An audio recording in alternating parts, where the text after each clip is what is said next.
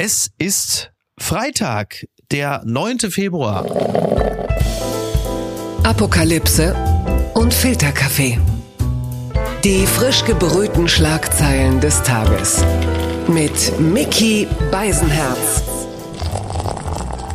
Einen wunderschönen Freitagmorgen und herzlich willkommen zu Apokalypse und Filterkaffee, das News Omelette. Und auch heute blicken wir ein bisschen auf die Schlagzeilen und Meldungen des Tages. Was ist wichtig?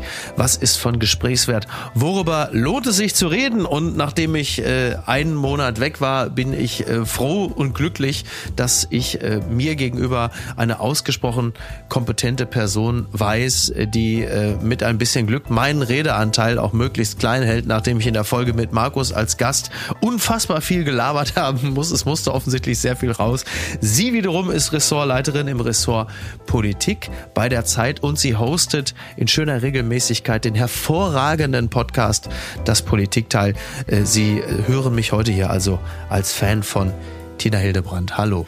Hallo Miki, ich freue mich, dass ich mal wieder hier bin.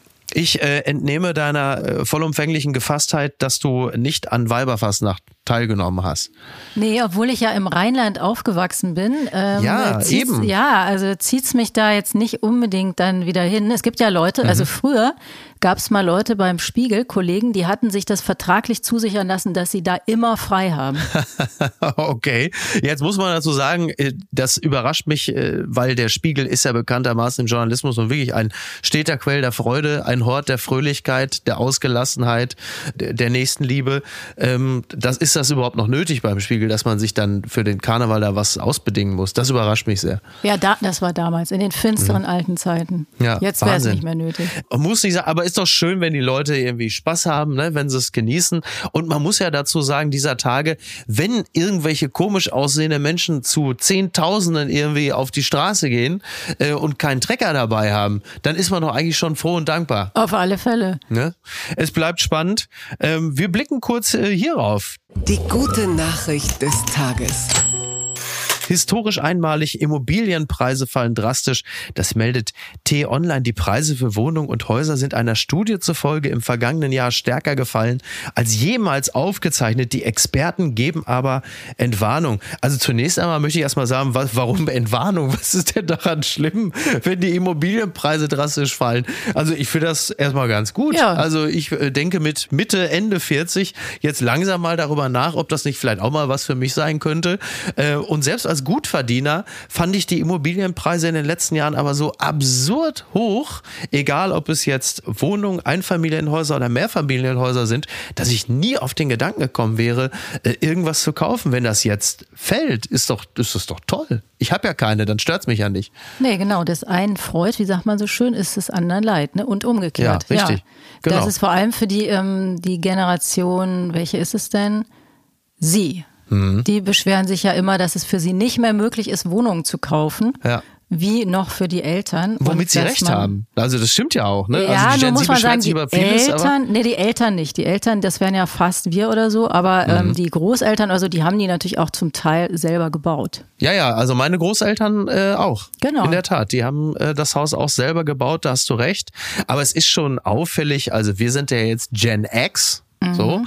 Und äh, für uns ist es ja schon nicht mehr so leicht, irgendwie, also das Gehalt, das Doppelte vor allen Dingen, äh, in, in Wohneigentum zu verwandeln. Für Gen Z ist es nahezu unmöglich, was ja auch einer der Gründe ist, warum die von vornherein erst gar nicht mit solchen Dingen mehr anfangen, weil sie, weil sie sagen, dieses, ja, nennen wir es mal fast äh, sozialdemokratische Vermögensversprechen, äh, das gilt für uns überhaupt nicht mehr, weil es völlig, völlig undenkbar ist.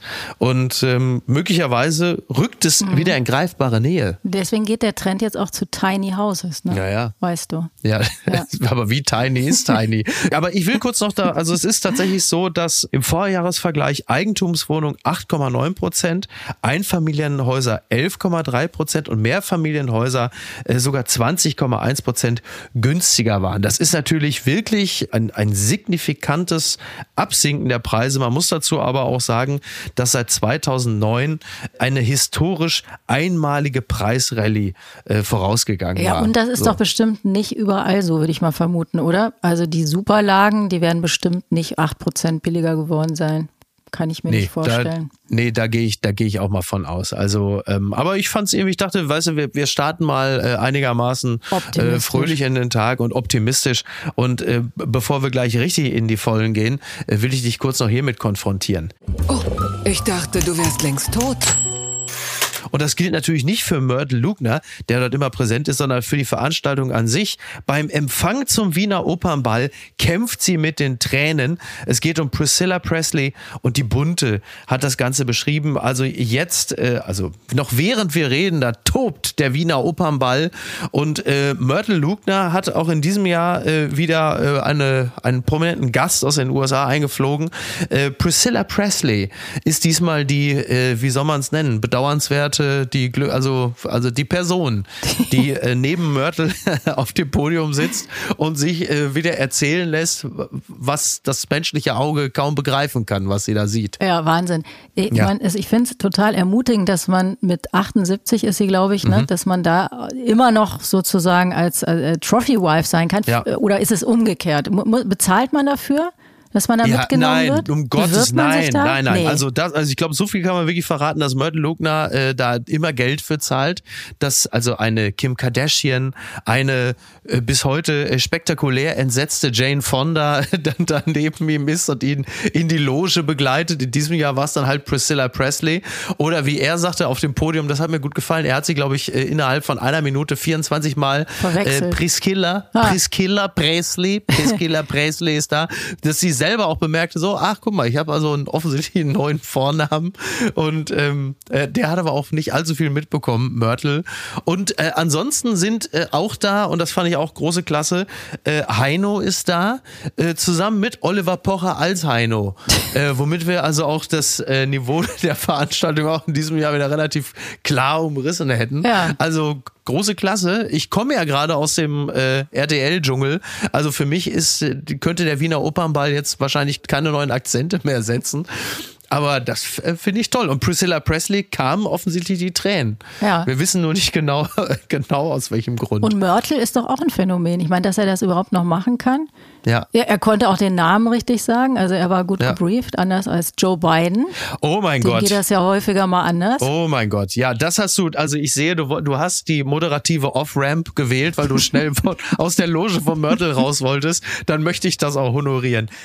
Die Schlagzeile des Tages kommt vom Handelsblatt und die heißt, Scholz kommt und Biden verwechselt Merkel mit Kohl. Fantastisch, oder? Das ist doch genau Passiert das, ganz leicht, ne? Ja, das passiert. Ja, vor allen Dingen Biden passiert das, äh, wie von dir angesprochen, häufiger.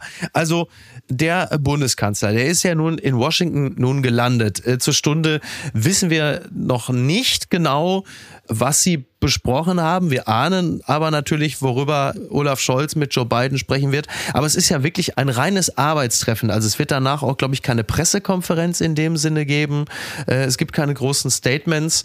Aber mutmaßlich wird Olaf Scholz zu Joe Biden sagen, sieh mal zu, Joe, dass du das im Kongress klarkriegst, dass die Hilfen für die Ukraine fließen, denn äh, Stand jetzt gibt's keine Kohle mehr von den Amis. Absolut. Das Geld, 60 Milliarden Hilfspaket ist durchgefallen, wie erwartet. Das Geld ist, äh, sitzt mhm. fest sozusagen und wird nicht locker gemacht.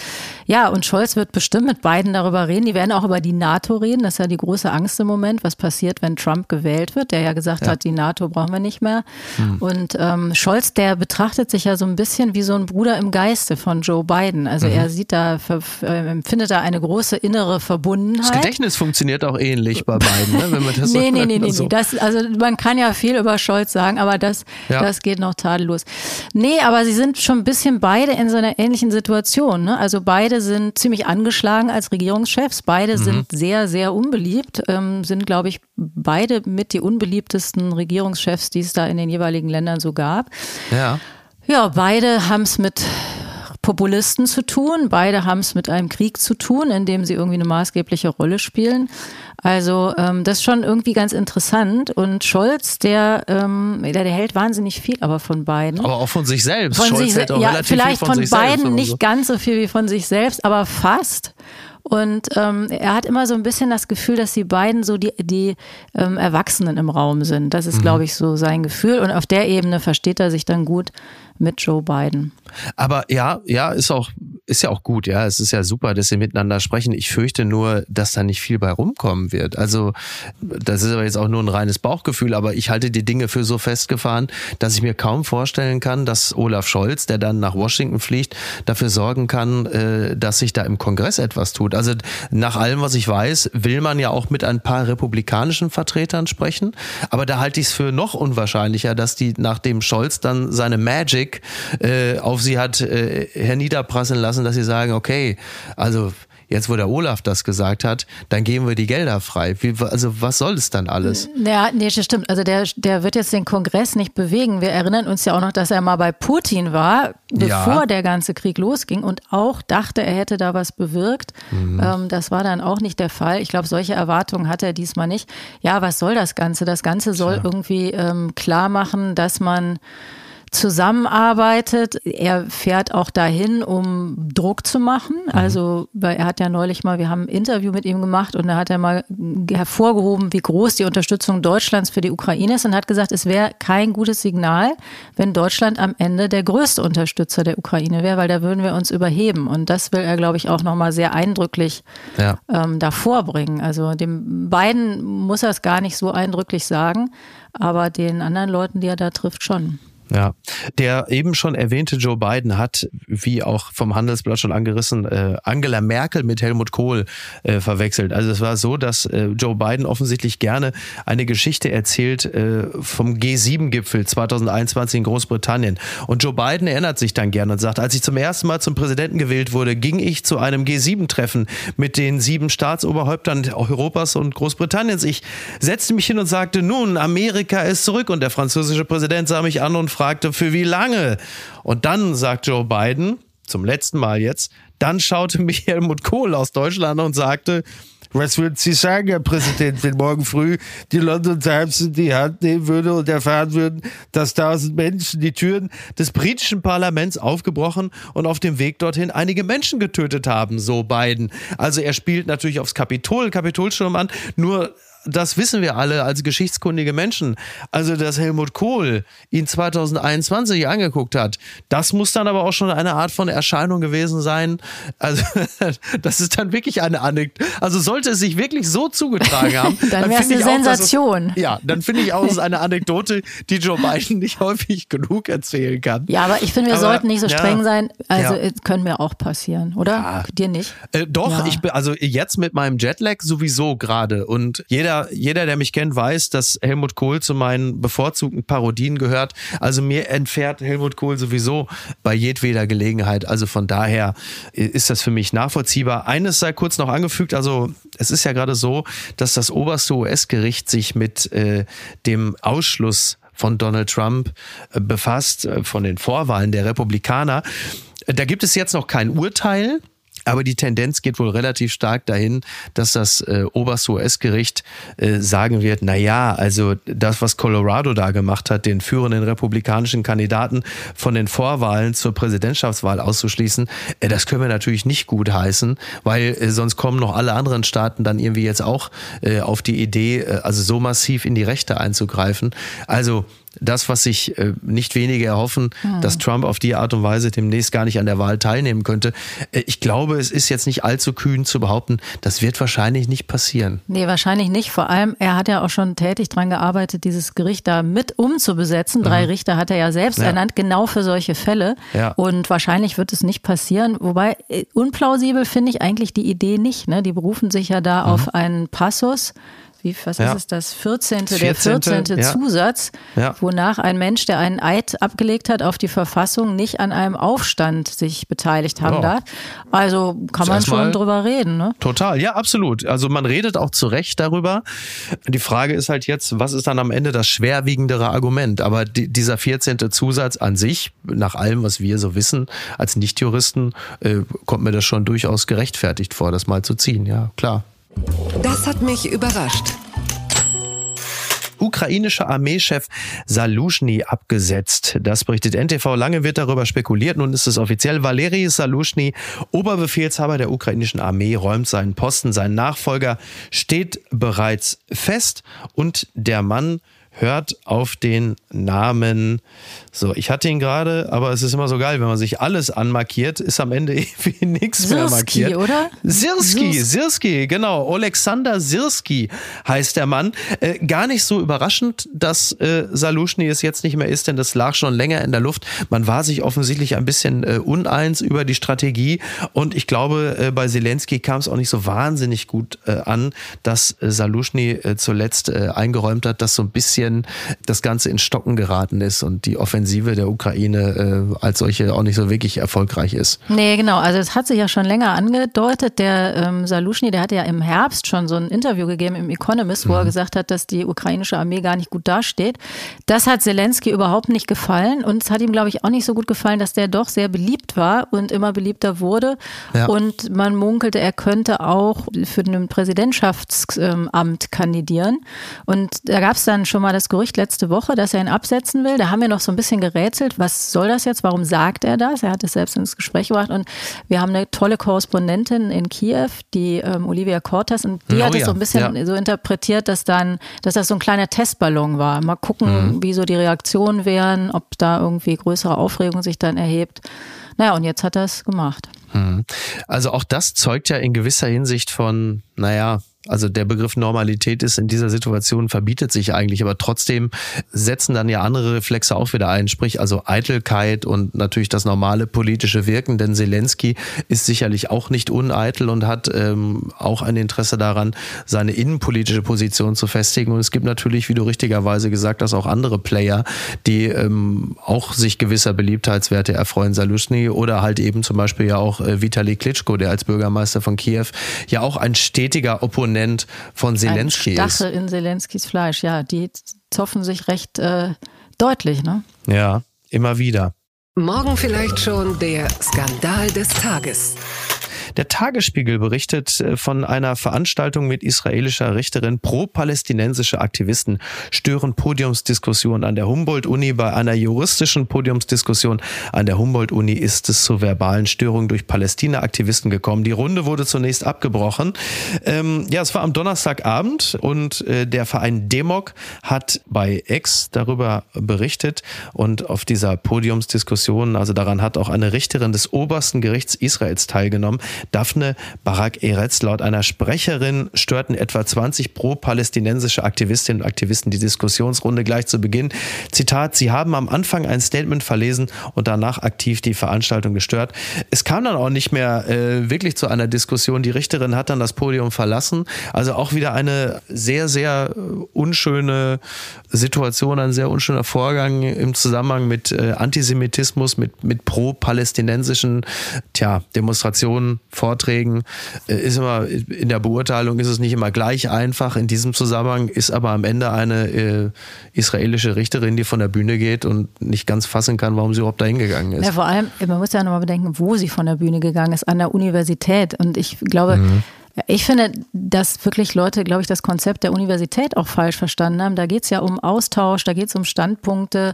Ja. Und wenn es irgendwie einen Ort geben sollte, wo man das pflegt und sich darüber freut und damit umgehen kann, dann ist es da. Und ich finde es wirklich ziemlich furchtbar, was da an deutschen Unis sich teilweise abspielt. Ja. Und mir war das auch nicht bewusst, dass das so, also man sieht jetzt ja ganz oft solche kleinen Videoschnipsel oder so. Mhm. FU Berlin steht da auch in einem ganz unschönen ja, Licht muss man leider wieder. sagen. Und ich, also ja. mir war das irgendwie nicht klar, dass das so ähm, ja, wie soll man sagen, so virulent da schon ist. Also mhm. ist nicht schön. Nee, also wir haben das natürlich auch in anderen Kontexten schon immer wieder ähm, erlebt, dass äh, Menschen, die vielleicht eine andere Weltanschauung hatten, äh, andere Thesen äh, veröffentlichen, dass die da auch sehr gerne mal dann äh, von Podien äh, weggemobbt wurden. Also da, da braucht es nicht immer zwingend das Thema Israel. Aber das merken wir jetzt natürlich in diesem Zusammenhang ganz extrem. Wie gesagt, die Freie äh, Uni Berlin fällt da immer wieder besonders negativ auf. Jetzt gerade natürlich auch im Zusammenhang mit dem jüdischen Studenten äh, Lahav äh, Shapira, der zusammengeschlagen worden ist. Ähm, dahinter äh, gibt es einen ganz klar antisemitischen Hintergrund und die äh, Freie Uni Berlin weiß jetzt auch nicht genau, wie sie äh, mit ihm umgehen soll. Das führt dann auch dazu, dass Berlins Wissenschaftssenatorin Ina Schibora gesagt hat, es ist ein hohes Grundrecht, das hier betroffen wäre von einer Exmatrikulation Darum geht es ja, dass der Angreifer exmatrikuliert wird. Und sie sagt, Exmatrikulation aus politischen Gründen lehne ich auch grundsätzlich ab. Also das im Grunde genommen äh, jemand mehrfach in die Fresse zu hauen, das ist dann ein politischer Grund. Finde ich irgendwie auch ein bisschen seltsam und da bin ich natürlich nicht der Einzige. Ja, und die erste Erklärung, die war ja auch so ein bisschen windelweich, ne? so wir lehnen irgendwie Übergriffe in alle Richtungen ab. Also es war einfach, ja. sie haben es einfach nicht richtig benannt, sie haben sich nicht positioniert und das ist, äh, wundert einen wirklich, dass es da so schwer fällt, mhm. das dann auch so zu benennen. Ich meine, Aber es haben in Harvard und so ja auch. Ne? Also genau, also die großen US-Universitäten, die ja. haben dasselbe Problem, denselben laschen Umgang damit. Sie tun sich unglaublich schwer damit, ähm, sich ganz klar gegen Antisemitismus auszusprechen. Und das verwundert halt dann doch sehr. Ja, es wird oft gesagt, es sozusagen, es geht darum, die andere Seite auch zu sehen. Das finde ich auch total richtig und gut, aber das kann man ja auch machen. Das schließt ja nicht aus, dass man ja, da sowas klar. dann klar benennt. Und der äh, Mann, der muss ja operiert werden. Also das war ja, ja auch nicht ja, irgendwie so eine ulkige kleine Thekenschlägerei oder sowas. Nö. Nee, definitiv nicht. Äh, zumal der Begriff Schlägerei dann ja auch noch impliziert, dass da zwei das zugehören. Zwei, absolut, Aber in dem genau. Fall wurde hm. einfach nur einer angegriffen, weil hm. er äh, Israeli ist, wo du sagst, ja, herzlichen Glückwunsch. Bitte empören Sie sich jetzt. Verbrauchssteuer auf Fleisch. FDP kritisiert Tierwohlcent. Zuspruch von Bauernverbänden. Das berichtet das Redaktionsnetzwerk Deutschland. Pläne für einen Tierwohlcent als Preisaufschlag für Fleisch im Supermarkt werden konkreter. Das Agrarministerium hat ein Konzept erarbeitet. Aus der FDP kommt Kritik von Bauernverbänden. Zuspruch. Riesenüberraschung, dass also äh, Kritik von der FDP kommt an den Plänen, an der sogenannten ähm, Fleischsteuer. Also der FDP-Fraktionsvize Christoph Meyer. Mhm. Ja, die Tierwohlabgabe genau. klingt ja auch, also der Tierwohl-Cent klingt ja auch erstmal besser als zum Beispiel Fleischsteuer. Also ich jetzt ne, so als Durchschnittsdeutscher, ich kriege natürlich bei dem Begriff Fleischsteuer, da raste ich ja schon wieder komplett aus. Also ich sehe mich an meinem Webergrill, also verarmen im Sommer. Wenn ich aber jetzt Tierwohl-Cent lese, dann klingt das ja zum einen erstmal nicht allzu teuer und Tierwohl ist ja erstmal in so einem Kompositor Reichtum klingt ja erstmal total toll. So. Ja. Aber das sagt Christoph Meyer von der FDP. Halt, halt. Der Vorschlag würde der Landwirtschaft auch gar nicht helfen, denn die Steuereinnahmen würden ohne Verwendungsbindung in den Bundeshaushalt gehen. Und er findet natürlich neue Steuern oder Steuererhöhungen. Ähm, das gibt es mit der FDP natürlich schon mal Überhaupt nicht. Aber die Bauern sagen, doch, doch, das ist ganz gut. Also wenn wir das Tierwohl stärken wollen, äh, dann muss man das natürlich finanziell ja. auch so ein bisschen ausgleichen. Also, also das klingt erstmal gut. Ich glaube, mhm. also das ist ja so, die Deutschen wären ja auch immer bereit, dafür mehr auszugeben. Theoretisch, sagen praktisch sie, ma ja. machen sie es dann eben doch nicht. Aber es gibt ja einen Mann, der das erfunden hat. Das ist der Herr Borchert, der frühere Landwirtschaftsminister. Da gab es auch mal eine ganze Kommission, die der geleitet hat, die Borchert-Kommission. Und der ist neulich dazu gefragt worden und da wurde er gefragt, ja, da müssen Sie doch jetzt sehr glücklich sein sein, jetzt kommt ihre Idee da wieder. Und er fand das zwar im Prinzip immer noch richtig, was er vorgeschlagen hat, aber er hat mhm. gesagt, inzwischen ist so viel Zeit vergangen und es gibt so viele strukturelle Probleme, dass man damit eigentlich also das wäre nicht die Lösung des Problems. Also okay. er selber hat das eigentlich ein bisschen skeptisch gesehen. Mhm. Und ich glaube, es ist an, dem, an der Stelle auch nicht falsch, was die FDP sagt. Es ist eben einfach, man kann nicht sagen, man nimmt dieses Geld und es wird dann in den Stallbau ähm, gesteckt, sondern das ist eben nicht möglich und die Wahrscheinlichkeit, dass das irgendwo versickert, ist schon relativ groß. Das ist aber dann doch immer so ein bisschen das Problem mit, äh, mm. mit den Geldern, die der Staat Oft. dann irgendwie, äh, genau, dass es dann, dann eben doch nicht so zweckgebunden eingesetzt wird. Äh, und damit spiele ich jetzt nicht auf den Klimatransformation vor. Das ist nochmal eine andere Geschichte. Aber das heißt ja ganz häufig, also dass, dass so gewisse Gelder nicht da ankommen, wo sie hin sollen. Weil grundsätzlich ist das ja erstmal eine gute Sache, dass man sagt, naja, klar, klar. Also das ist ja auch jedem Uwe vom Schwenkgrill äh, einleuchtend, dass man sagt, na ja, wenn Fleisch ein bisschen mehr kostet, kann man vielleicht davon ausgehen, dass die Haltung auch ein bisschen, äh, ein bisschen würdiger ist im Rahmen. Aber dass es dann da auch wieder so eine, eine Umsetzungsproblematik gibt, äh, das ist ja dann, dann auch ein bisschen traurig. Was ich aber kommunikativ für nicht besonders glücklich halte, ist, wenn sowieso schon das halbe Land auf der Straße ist, weil die Ampel, also na klar, ne, viele sind auf der Straße gegen rechts und rechtsradikal Radikalismus, um ein bisschen präziser zu sein. Aber es gibt natürlich auch ganz viele Leute, die auf die Straße gehen oder, oder andere Dinge tun, weil die Ampelpolitik ihnen nicht gefällt. Wenn du da jetzt auch noch mit der Fleischsteuer um die Ecke kommst, äh, wird das die Situation höchstwahrscheinlich ja, jetzt nicht beruhigen. Aber wenn du, du sagst aber jetzt immer Fleischsteuer, ne? wenn du Tierwohlabgabe sagst, dann klingt es ja. natürlich besser. Und eine Sache finde ich daran gar nicht schlecht, dass nämlich schon deutlich wird, das kostet auch was. Also mhm. dieses Tierwohl. Das, ja. ähm, das muss man irgendwie, das äh, muss man ja auch herstellen durch eine andere Haltung und so. Und dass, dass das was kostet, dass das irgendwie deutlich wird, das finde ich eigentlich gar nicht so verkehrt. Aber ich glaube, mhm. es ist wirklich an der Stelle, ja. ähm, würde es so ein bisschen daneben gehen, möglicherweise. Blattgold.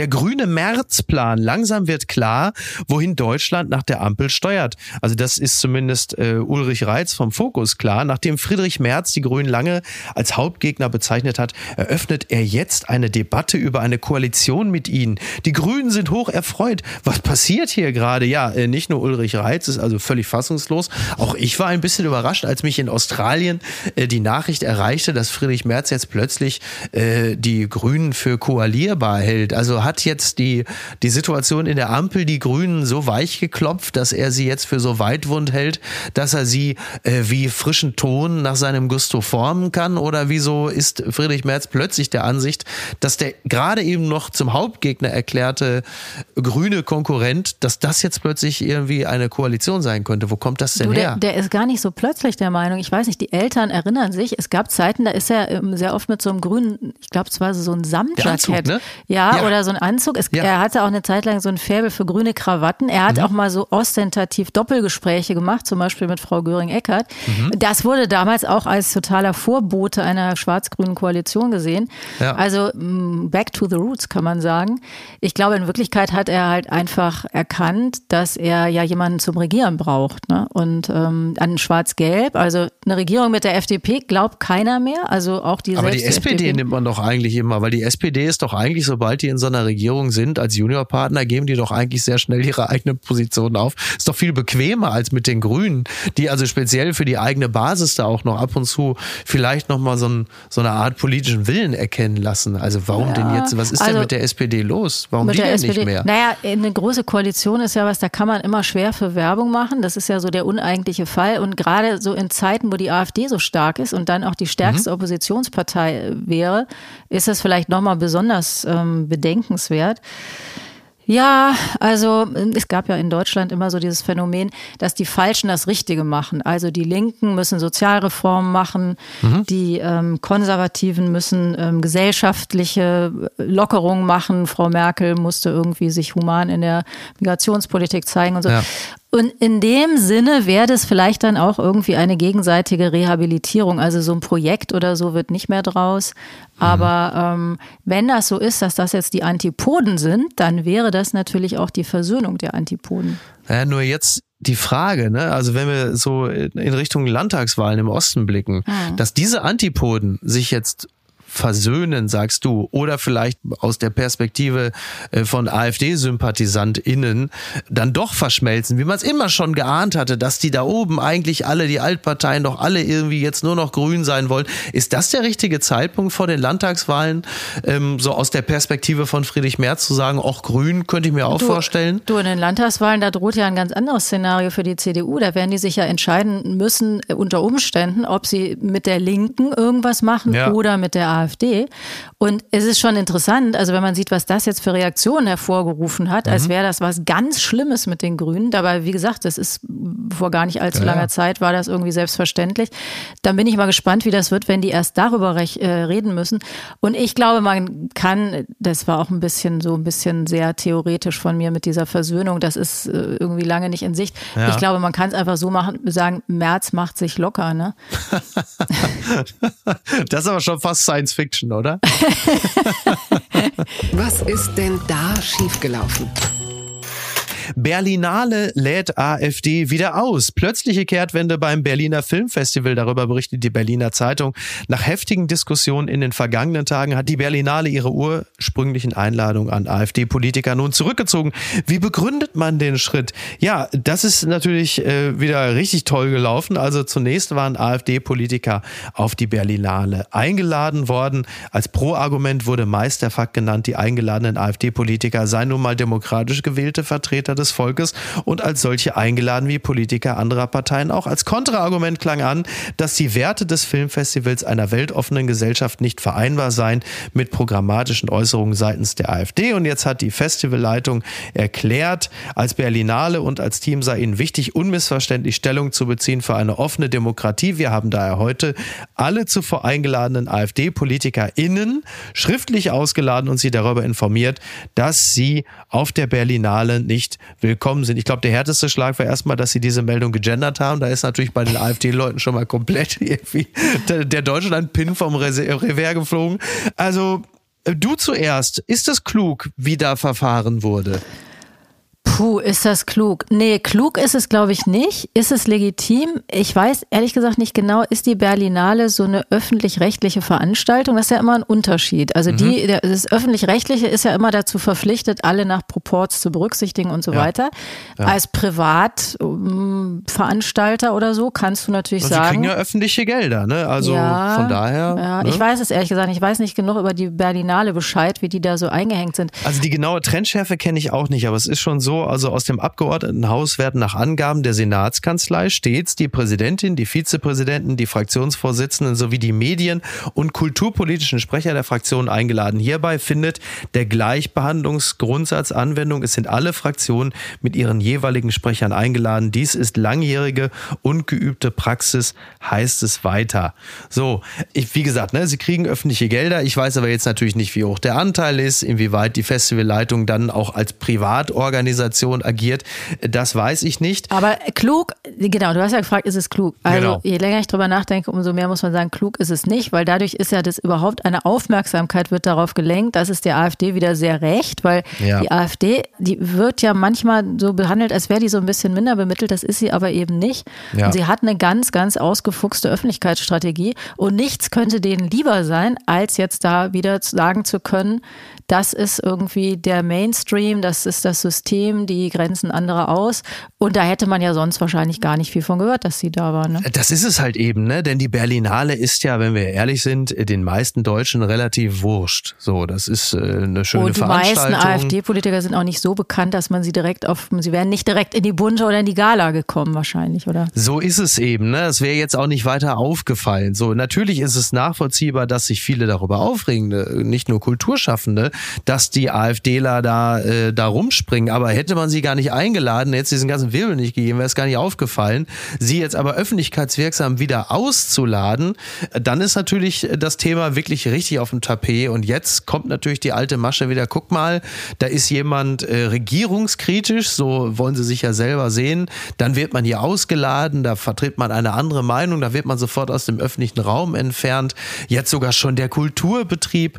Also das ist dann auch wieder so ultra scheiße gelaufen und das hätte man auch wirklich anders machen können. Aber das ist auch so eine ganz klassische Verfahrensweise. Ne? Man macht etwas, ähm, dann merkt man plötzlich, es regt sich Widerstand und Ärger und da sagt man, huch, wir wussten ja gar nicht, was wir tun. Nein, um Gottes Willen, liebe Öffentlichkeit, dann laden wir die wieder aus ja. und dann äh, hast du natürlich beide Seiten ja, ja. erstmal. Und es ist wie, äh, wie bei ne, den ja Unis, ne? Also es sind alle genau. einfach wahnsinnig Exakt. unsicher, was kannst du machen, wie machst du es nicht falsch. Genau. Alle sind wahnsinnig bemüht, nichts falsch zu machen. Dann so ist es. Das kann man aber sowieso nie. Ja. Und das ist ein weiteres Beispiel dafür. Gucken mal, wer da spricht. Franz Müntefering mit sich im Reimen. Ne, die Zeit, deine Zeit, beziehungsweise Anna Meyer hat über äh, Franz Müntefering geschrieben, sie ist ihm begegnet, sie hat ihn getroffen, den ehemaligen SPD-Vorsitzenden und Bundesminister, der einen, beziehungsweise seinen ersten Gedichtband veröffentlicht hat. Franz Müntefering, der großartige ehemalige SPD-Vorsitzende, ich sag nur, das Fleisch ist verteilt, jetzt geht's an die Kartoffeln. Und er hat ein Buch geschrieben und das Buch, und das heißt, nimm das Leben, wie es ist, aber lass es nicht so. Äh, wirst du dir den Gedichtband von Franz Müntefering kaufen? Ja, ich glaube schon. Ich bin, ich muss sagen, ich bin totaler Münte-Fan irgendwie. Mhm. Es haben jetzt schon viele gesagt, das, das sind irgendwie, die sind ganz dünn, die Reime, oder das ist überhaupt nicht gut. Ich finde, der Münte ist ja ein Künstler, also der ja. war ja so eine Art Politikkünstler und der ist auch ein Lebenskünstler und ich glaube, das muss man auch so in diesem Kontext verstehen.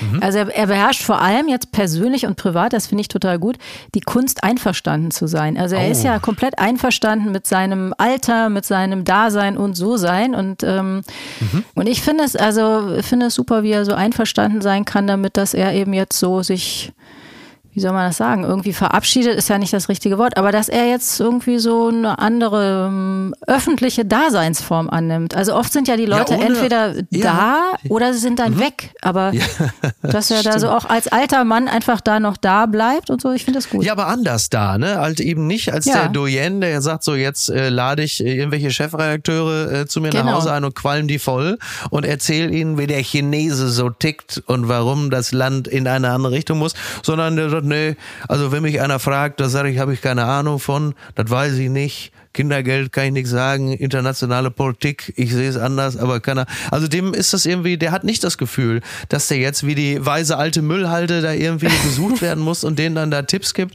Äh, äh ist irgendwie auch angenehm. Total. Also. Er hat ja auch mal erzählt, dass er gerne mit seiner Frau Michelle, dass sie irgendwie so ein Quad oder sowas haben und er fährt da gerne auf dem Rücksitz. Quad mit, mit Michelle. Ja. Ne?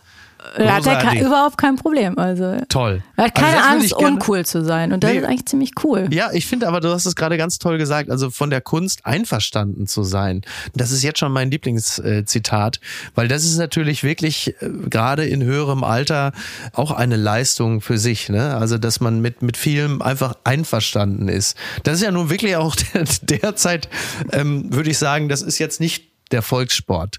Einverstanden nee, zu sein. Ja, vor allem einverstanden zu sein mit so mit den eigenen Schwächen, mit dem eigenen mhm. Begrenztsein. Das, das ist ja, das ist ja eine echte Kunst und äh, offenbar beherrscht er die. Der Trick der Woche. Woman returns Costco couch after two years. Test limits of return policy. I just didn't like it anymore. CBS News meldet das. das ist eine Meldung, die gibt es natürlich in der Form wirklich nur aus den äh, USA. Eine Kundin von, von Costco, also eine große Warenhauskette in den USA, hat gesagt, na ja, ihr habt ja so eine ganz interessante, äh, wieder, äh, wie heißt es nicht, nicht Widerrufsrecht, Rückgaberecht, ne? Rückgaberecht. Ja, Rückgaberecht so, das Rück genau. hat von ihrem, man kann sagen, sie hat von ihrem Rückgaberecht Gebrauch gemacht und ist zu Costco gegangen mit ihrer Couch nach über zwei Jahren und hat gesagt, also die gefällt mir nicht mehr, Farbe und so hat mir nicht mehr gefallen, dann nehmt ihr die doch zurück. Und die haben von Costco gesagt, ja selbstverständlich machen wir das. Da gibt's ja nun wirklich überhaupt keinen Grund, das nicht zu tun. Nach über zwei Jahren haben sie die Couch zurückgenommen. Ja, toll. Aber vielleicht hatte die aber auch immer so Schondeckchen drüber gelegt. Das, ja, oder sie, äh, wie in so äh, diversen US-Filmen, sie komplett äh, laminiert. Das weiß nicht, ob du das kennst. Also ich habe damals äh, ganz viele Filme gesehen, die oft so in, in Compton, South Central und so gespielt haben. Und da haben die äh, oft dann etwas prekär lebenden Menschen ihre Couches einfach eingeschweißt und laminiert. Das ist, ähm, also der Vorteil ist, man hat wirklich relativ lange was davon. Auch Costco freut sich, wenn man die nach zehn Jahren zurückbringt, weil sie wie mhm. neu ist ist. Der Nachteil ist, dass so eine komplett laminierte Couch rein optisch natürlich deutlich weniger hermacht, als wenn man das ja, Velour jetzt mal so wirklich komplett. Ist im Sommer, glaube ich, auch unangenehm, oder? Das, äh, das kommt, das kommt doch, wenn man selber, wenn man sich von dieser Couch erhebt und einfach schon klingt wie so ein Grillhühnchen, was man aus der Folie zieht. Da muss ich sagen, Tina, hast du komplett recht.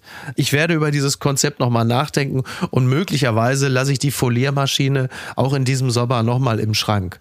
Also ja, sehr gut. auch an dieser Stelle. Vielleicht gibt es ja auch zu diesem Thema äh, ein Gedicht von Franz Müntefering, Die Couch. Ne? Ich, werde, äh, ich werde mir das Buch natürlich auch holen. Und äh, für den Moment danke ich dir erstmal liebe Tina, wir haben es geschafft. Du hast es hinter dir. Und ich, äh, ich danke dir für diesen äh, denkbar erhellenden und entspannten Start äh, in den Tag. Ja, danke. Du danke bist Deutschland dir. für mich. Du bist Deutschland, also das Beste, oh aber das gute Deutschland. Nein. Du bist das gute Deutschland das für mich. Das unlaminierte jetzt, Deutschland. Du bist das unlaminierte Deutschland, in dem ich jetzt wieder Tritt gefasst ne, habe. Eine schönere dir. Liebeserklärung kann ich mir nicht vorstellen. Ist das nicht toll? das ist toll. Vielen Dank. Also ich, äh, ich bedanke bedanke mich ganz herzlich und ich äh, freue mich, wenn du bald wieder da bist Danke. und dann auch gerne wieder ein bisschen schneller als äh, Genau. also ne, das also das ist nur wirklich zu lang gewesen die Das Pause, stimmt. das geht nicht. Ne? Jetzt ist Schluss, Miki. Jetzt ist Schluss. Das, das ist sehr schön. Tina, danke schön. Mach's gut. Bis Du dann. auch. Ciao. Ciao, ciao. Tschüss. Tschüss.